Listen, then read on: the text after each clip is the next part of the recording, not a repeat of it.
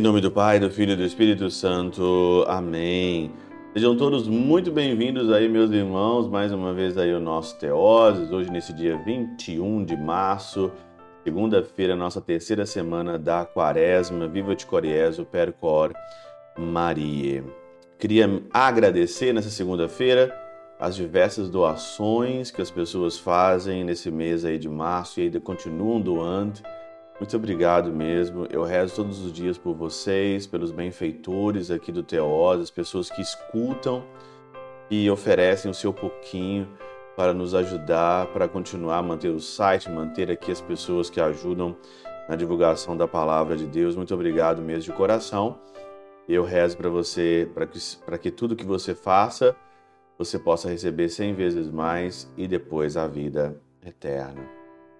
Hoje aqui o nosso evangelho, ele é de Lucas no capítulo 4, versículo de 24 a 30, e no versículo 24 já me chamou bastante a atenção.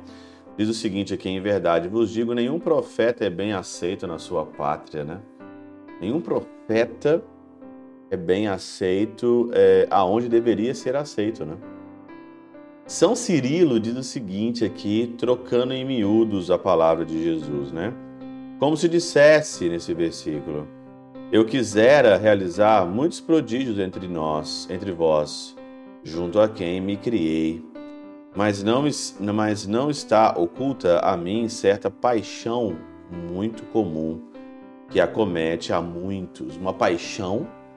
O Senhor está dizendo aqui de uma certa paixão, de uma tendência que deve ser combatida, uma certa paixão que acontece muitos desprezam-se sempre, mesmo as melhores coisas. Engraçado, né? Nós estamos vivendo um tempo onde as pessoas estão desprezando as melhores coisas em troca de coisas que não valem absolutamente nada. É o tempo que nós estamos vivendo. Desprezam aquilo que é bom, desprezam aquilo que faz bem porque aquilo que faz bem tem que gerar em nós uma mudança. E ninguém quer sofrer. Ninguém quer sofrer uma mudança. A gente foi criado a estar sempre na zona de conforto, a gente foi criado nunca a nos contrariarmos. E quando a gente não nos contraria, a gente fica no nosso, na nossa zona de conforto, a gente não sai. E por isso, então, despreza o melhor que está sempre por vir. Essa palavra que não aceitaram, um profeta ele não é aceito na tua casa, é porque as respostas para a nossa vida estão dentro de cada um de nós, só que muitas das vezes nós seguimos a tendência externa do mundo, a moda, o ritmo que o mundo está indo, que todo dia é uma novidade, todo dia é uma loucura, todo dia é uma coisa nova, e nós esquecemos que as respostas estão dentro de nós no simples olhar que nós temos a Jesus. É uma paixão no nosso tempo hoje moderno, né?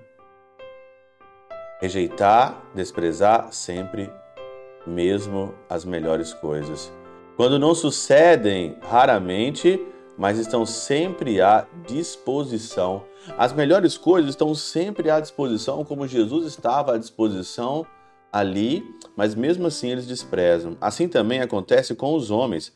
Aquele que é familiar, que está sempre, com, sempre próximo, é privado da devida reverência pelos seus conhecidos.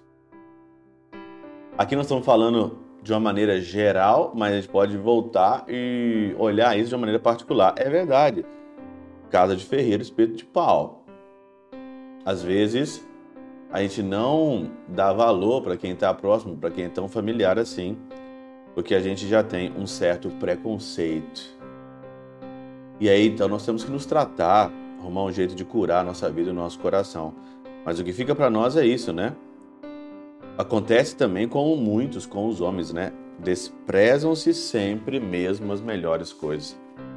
Pensa hoje, nessa segunda-feira, quais são as melhores coisas que você está desprezando? Ah, o que, que você está mais desprezando aí? O que, que, que que, que está aí no teu coração, na tua vida, que você está desprezando? Desprezando.